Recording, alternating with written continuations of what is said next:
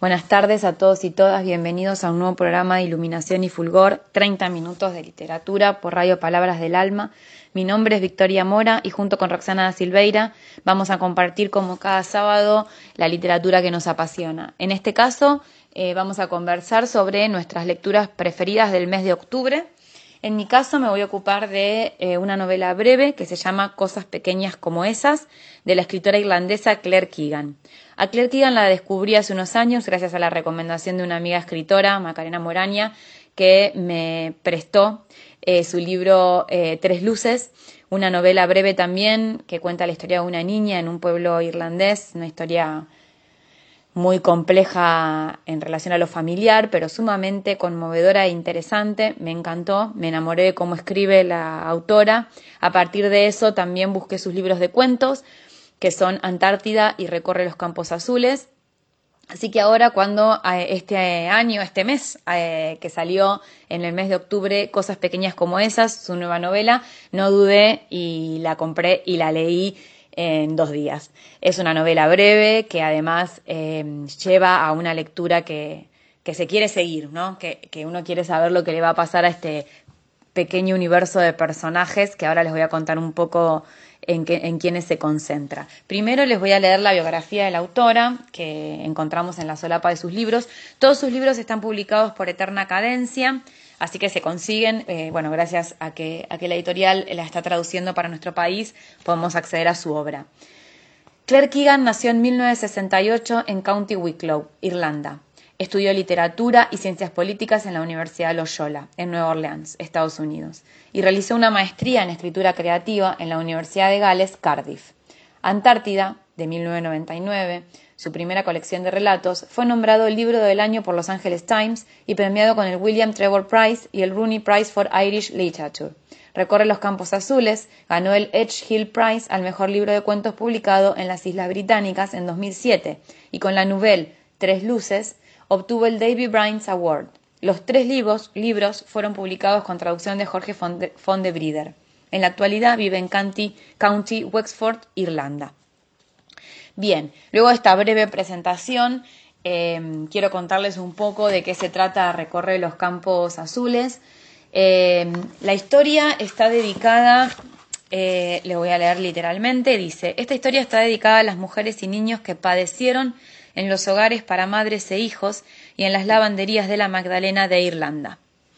Esta dedicatoria em, podría despistar quizás a los lectores porque no, es una historia que se centre directamente y, de manera exclusiva en lo, que va, en lo que pasaba en estos hogares para madres, adolescentes e hijos que iban a parar ahí como castigos y muchas veces eran forzosamente separadas de sus hijos. Em, sino que es una historia que va a aparecer de manera tangencial porque el eje es la historia de Bill Furlong, que es un hombre, mm, digamos, un hombre común, que es dueño de una carbonería, con una historia de crianza y de infancia muy particular, que en el año 85, eh, bueno, se sitúa en el año 85, que nos va a contar, vamos a seguir un poco a este personaje en lo que le pasa con sus hijas, con su mujer y con lo que va a observar en uno de estos hogares que funciona en el pueblo. Un día que va a entregar carbón, va a ser testigo ahí de una situación un poco confusa, digamos, pero que de algún modo va a reforzar ciertos rumores que circulan en el pueblo. Es la historia de un hombre que eh, frente a lo que ve no puede hacerse el desentendido. Entonces también, y, lo que ve en relación a lo que le pasa, lo que pasa en ese lugar, a lo que pasa en, su familia y sobre todo lo que le pasa a él mismo. Entonces, eh, bueno, si bien es una historia muy situada en un pequeño pueblo irlandés, por otra parte, eh, como toda la obra, de Claire Keegan, abre toda la dimensión de lo puramente humano que nos atraviesa a todos por el hecho de ser eh, personas, ¿no? En relación a las historias familiares, quiero decir, hay una profundidad y una mm, recuperación de, de temáticas que, se disparan y, resuenan de, lo anecdótico, con lo que podemos sentirnos conmovidos, aunque eh, nuestras vidas sean diferentes de la de Bill. Em, les voy a leer el comienzo para que bueno, conozcan un poco también cómo escribe. Eh, otro epígrafe que aparece después, después del que les leí recién también ya de algún modo nos va anticipando que hay algo que eh, va a suceder en torno a lo que pasaba en los hogares y anudado a esta cita que está tomada del acta de proclamación de la República de Irlanda del 1916 y dice así, la República de Irlanda tiene derecho a la lealtad de todos los irlandeses e irlandesas y por la presente la reclama. La República garantiza la libertad religiosa y civil, la igualdad de derechos y la igualdad de oportunidades para todos sus ciudadanos, y declara su determinación de buscar la felicidad y la prosperidad de toda la nación y de todas sus partes, valorando a todos los niños de la nación por igual. Podemos, eh, a partir de los paratextos, ¿no? de, de, estos epígrafes, eh, ir reconociendo que probablemente algo de esto no se cumpla. ¿no? Esta, esta dedicatoria inicial y este epígrafe, que es de 1916, o sea, son casi 70 años antes de, perdón, sí, casi 70 años antes de, del momento en que se sitúa la historia y que, bueno, eh, nos va a traer Keegan una secuencia, una, un recorte de la vida de estos personajes en los que queda en evidencia que el acta de proclamación de la República no ha cumplido con su palabra, no se ha cumplido con sus palabras del Estado, ¿no? Empieza así. En octubre hubo árboles amarillos. Después se atrasó la hora de los relojes y los prolongados vientos de noviembre llegaron, soplaron y desnudaron los árboles. En el pueblo de New Ross, de las chimeneas salía humo que se disipaba y desvanecía en extensos hilos desmelenados antes de dispersarse por los muelles, y pronto el río Barrow, oscuro como cerveza negra, creció con la lluvia.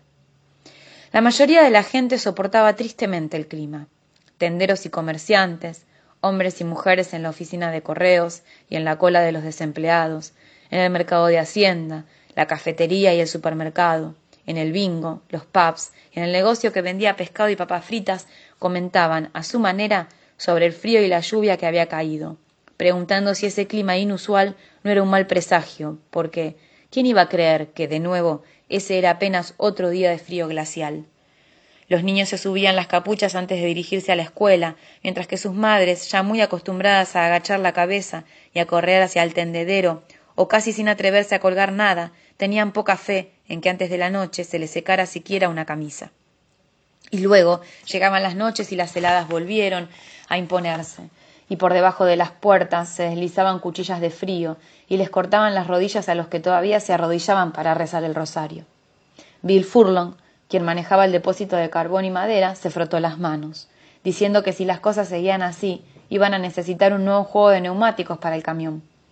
Está en el camino todo el tiempo, dijo. Pronto vamos a estar en llanta. Y de verdad, apenas salía un cliente del patio, llegaba otro, pisándole los talones o sonaba el teléfono, y casi todos decían que querían la entrega de inmediato o pronto, que la próxima semana ya no serviría. Furlong vendía carbón, turba, antracita, carbonilla y troncos. Se los encargaban de a 100 kilos, de a 50 o por tonelada o camionada. También vendía fardos de briquetas, leña y garrafas. El del carbón era un trabajo muy sucio y en invierno había que recogerlo mensualmente en los muelles. Dos días enteros les tomaba a los hombres recogerlo, transportarlo, clasificarlo y pesarlo en el depósito. Mientras tanto, los marineros polacos y rusos eran una novedad yendo por el pueblo con sus gorros de piel y sus abrigos largos y abotonados, sin decir apenas una palabra de inglés. En épocas ocupadas como esa, Furlong hacía personalmente la mayoría de las entregas, dejando que los trabajadores empaquetaran los otros pedidos y cortaran y dividieran las cargas de árboles talados que traían los granjeros. Por las mañanas se podía escuchar las sierras y las palas trabajando duro, pero cuando sonaba la campana del Ángelus, al mediodía, los hombres dejaban las herramientas, se lavaban las manos y se iban a Keoes, donde los viernes les servían almuerzos calientes, con sopa, pescado y papas fritas. Coman hasta saciarse, le gustaba decir a Mrs. Keoe, de pie detrás del nuevo buffet de su cantina, cortando la carne y sirviendo las verduras, y el puré con grandes cucharadas de metal. Con gusto, los hombres se sentaban para deshelarse y comer hasta saciarse, antes de fumar y volver a salir al frío otra vez. Este es el primer capítulo, como ven hay un, si se quiere, un plano que se pone sobre ese pequeño pueblo y que luego va a recortar, recortar la figura de Bill, que será el protagonista, y también ese punto de vista se va a desplegar hacia lo familiar de Bill y hacia la historia de Bill, ¿no? Su historia de vida, de infancia, y cómo también eso va haciendo una, va construyendo una trama que se enlaza a lo que pasa alrededor en el pueblo y como les decía, a esta escena de la que él es testigo cuando va a entregar a estos hogares de, de adolescentes coordinados por monjas, dirigidos por monjas, eh, que les va a entregar carbón y va a ser testigo de una escena que lo va a conmover y, y a partir de ahí le van a empezar también a pasar algunas cosas. Em, hace poco Claire Keegan, a propósito de la salida de este libro, dio una conferencia en la que dijo algunas cosas que me gustaría compartir sobre lo que eh, significa el oficio de escribir para ella, ¿no? Eh, como está basado en, ciertos hechos reales, en el sentido de que em, se recupera la historia de estas adolescentes y de los niños nacidos en esos hogares, Claire Keegan se, se, ocupa de aclarar perdón, que de todas maneras es una ficción. Dice así, yo escribo ficción. No estoy interesada en escribir sobre mi propia experiencia. No tomé esta historia de nadie que conozca. ¿no? Se encarga como de aclarar esto a partir de la salida del libro. Que, un libro que, como también cuenta en esta conferencia, eh, está construido, está escrito eh, durante la pandemia, ¿no? Que durante los años previos a la pandemia estuvo varios años sin escribir porque se, dedica a la docencia, pero que gracias a la pandemia también pudo encontrar el tiempo de concluir esta novela breve. Eh, es más, dice, durante la pandemia escribí, nunca escribí tanto como en pandemia, escribí cada mañana y cada noche todos los días. Em, y en relación a cómo construye sus historias, dice así, no estoy tan interesada en el drama cuando escribo, sino en la tensión. La tensión viene de la pérdida. Sabemos que vamos a perderlo todo al final, así que mientras envejecemos vamos ensayando la pérdida. Y bueno, y de algún modo sus historias recuperan eso, ¿no? Eh, siempre también están las pérdidas en juego. Eh, y luego dice, no estoy segura de cómo hago para lograr tensión en la escritura. Reescribo y corrijo mucho. Los borradores de esta novela, que es muy breve, son muchísimo más extensos. Sigo reescribiendo hasta, lo que, hasta que quedo conforme, explicó. Lucho terriblemente por encontrar lo que quiero. Y después agrega, tampoco creo que sean cosas que se puedan apurar.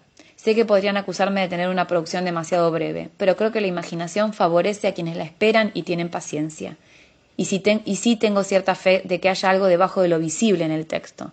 Cuando hay algo que no me gusta o me desagrada, pienso que está cubriendo algo que si tengo la suficiente paciencia como para esperarlo, aparecerá. Y efectivamente lo logra, digamos, porque mm, em, hay debajo de lo visible, en lo que se ofrece de lo anecdótico, como les decía antes, toda una potencia que es la que nos atraviesa y conmueve como lectores. Bueno, eh, me voy despidiendo, los dejo con Roxana Silveira. Antes vamos a escuchar la canción de hoy, que es Molly Malone, una canción popular tradicional irlandesa. Nos vemos el próximo sábado, nos escuchamos el próximo sábado. Gracias por estar del otro lado.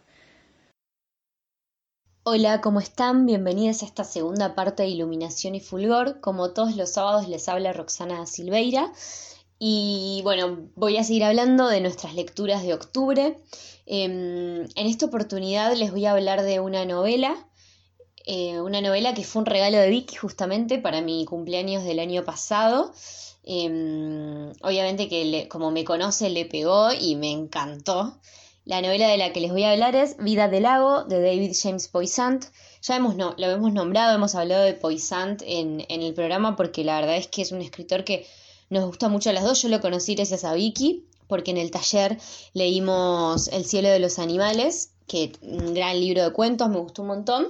Y bueno, entonces después Vicky me regala para mi cumple este Vida del Lago de David James Poison también, que me encantó, la verdad, una belleza de novela. Y hay algo muy copado, que es que em, uno de los cuentos del libro del cielo de los animales, que se llama La geometría de la desesperación, em, está conectado con la novela porque la misma pareja protagonista de ese cuento es la pareja de es una de las parejas de la novela muchos años después. Entonces ya esa idea de que conecte sus dos libros eh, a través de, esta, de esta historia me encanta. Tengo que decir que esas cosas a mí me encantan, como esa conexión entre la obra de un mismo artista. Les recuerdo, David James Poisant nació en los Estados Unidos, es escritor y actualmente enseña en la Universidad Central de Florida. Sus cuentos y ensayos aparecieron en The Atlantic, The Chicago y The New York Times, entre otros medios. Ha ganado numerosos premios, el Matt Clark, George Garrett Fiction, el Rope Walk Fiction Chapbook, el GLCA New Writers y el Alice White Reeves Memorial. Bueno, se, las debo con esas pronunciaciones. Su volumen de cuentos El cielo de los animales, Edasa 2015, fue elegido por Amazon como el mejor libro del 2014. Y Vida del Lago, que es este, es su primera novela. Em, y salió el año pasado. Bueno, les voy a leer la contratapa de la novela y después voy a pasar a leerles algunos fragmentos. Lo que tiene esta novela, em, o sea, se vuelve, creo que muy, muy entretenida y de una lectura em, bastante ágil, porque es un tema, o sea, la verdad es que arranca con algo, con una tragedia tremenda, eh, que es la, muerte de, un chico, de un, niño. Y, yo creo que, que, esté contada de la manera que está contada hace que la puedas leer, em, que la puedas atravesar mejor, porque puede, puede resultar bastante dolorosa por momentos. Yo he, llorado con, la novela, la verdad, me, o sea, me, tocó muchísimo en muchas cosas.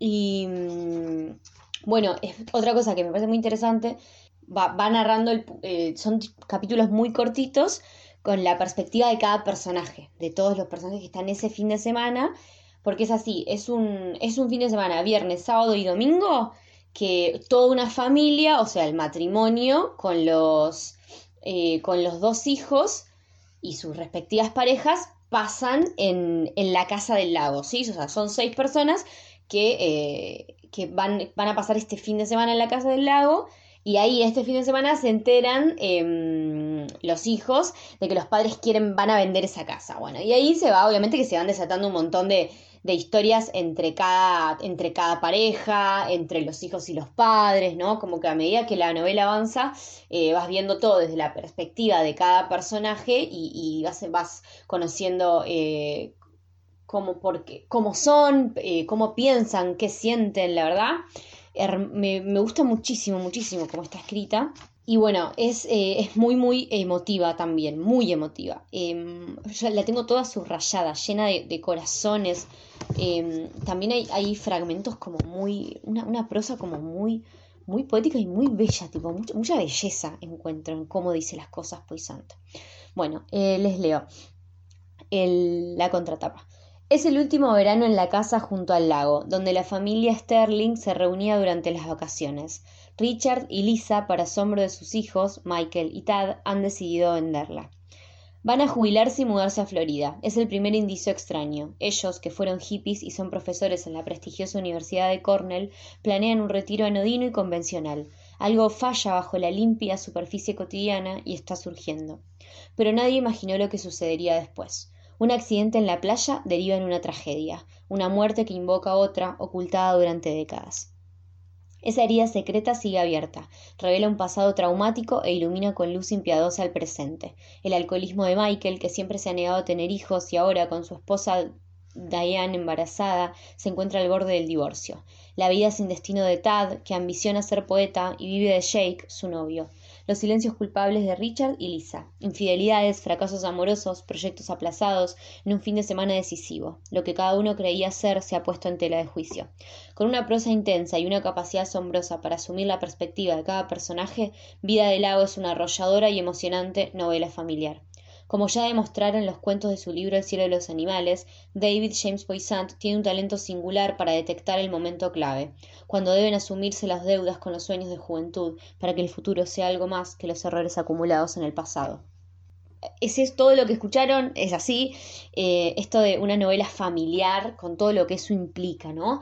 Todos los, los secretos, eh, los rencores y también el amor. Eh, y también el amor. Me parece que eso es lo que, lo que queda también cuando, cuando terminas el libro. Eh, es imposible después de leer este libro no, no quedarse reflexionando, no, no quedarse pensando. Em, creo que logra como captar ahí un, pedacito de, de, la de, la humanidad, ¿no? Y de, relacionarnos con, con nuestras familias, de todo lo que pasa en el núcleo, en ese núcleo tan fuerte y que nos marca para toda la vida y de tantas maneras. Em, bueno, otra cosa que a mí me gustó mucho es también todo esto de las adicciones. Em, me, me, gusta, me gusta mucho cuando, cuando mm, los capítulos en los que mm, narra desde la perspectiva de, de, por ejemplo, de Michael, que el que sufre alcoholismo, la verdad es que están, creo que logra mm, desarrollar una mirada en la que empatizas, que, con la que empatizas. Eso me pasa también. Sus personajes, como también pasaba en el libro de cuentos, los personajes de Poisant son personajes grises, ¿no? Son personajes con matices. Digo, no es tan fácil como decir, amo este personaje, odio este personaje, sino es como, este personaje es humano. Digo, esta, esto, esto pasa, esto existe. Eso me encanta. Em, bueno, les voy a leer, por ejemplo, esta, esta página es una belleza. Dice. Lisa se para y se acerca al telescopio. Se inclina. Mira. ¿Qué está buscando? Las estrellas no son mapas. Si existe un mapa estelar es porque se lo han impuesto. Las estrellas no anticipan el futuro, no dicen dónde hay que ir, ni por qué, ni tampoco lo que vendrá después. No, las estrellas que Lisa ve dejaron de irradiar luz hace mucho tiempo. La luz viaja décadas, siglos, para llegar a este telescopio. El futuro está más adelante, inescrutable, desconocido y quizás este no saber sea un regalo. Quedarse tranquilo, aceptar las sorpresas cuando llegan. Cuanto más tiempo viva, más sorprendente será cada mañana. Será un placer despertarse y saludar al día. Después dice otra, el mundo está lleno de maravillas y de amor.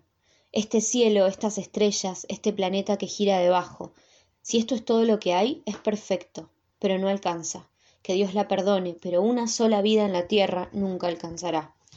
Que exista el cielo, que haya reunión, recompensa para todos, para todas las almas de este muelle, para todas las almas debajo del agua, bajo tierra, para las almas que llegaron antes y las que se irán después. Em, bueno, hay, hay, frases que hasta me cuesta leerlas porque son, son tremendas. Em, esto es hermoso también.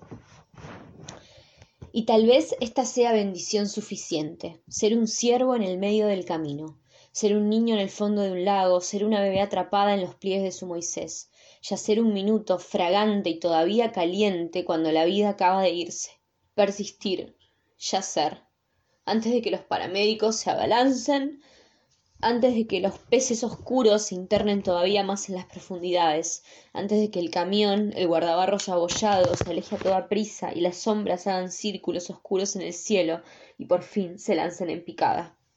Solo esto, quedarse un rato, añorado, perdido, amado, antes de que bajen los pájaros y te pelen los huesos. Yo no puedo con ese párrafo, no puedo me supera. Me pasa con muchas cosas de este libro. Eh, que me pasa también con muchos eh, cuentos del cielo de los animales. O sea, hay algo como que me toca, me toca muy profundo. Miren estas líneas hablando sobre las familias y los secretos. Escuchen. Nada de esto se dice. Como no hubo daño, no hay necesidad de decir la verdad. Mejor fingir, hacer las paces, pasar a otra cosa. Mejor vivir y morir por los secretos a voces que toda familia guarda. Durísimo, durísimo, durísimo, durísimo. Eh, a esto, escuchen esto, cuando hablamos de, la, de cómo podés hablar de, por ejemplo, un guardarrail de esta manera. Dice, la represa está en el medio, una torre de cemento de muchos metros de alto. Los insectos chillan. Es una noche clara. Todo está iluminado por las estrellas. El puente, el guardarrail, el, el barranco.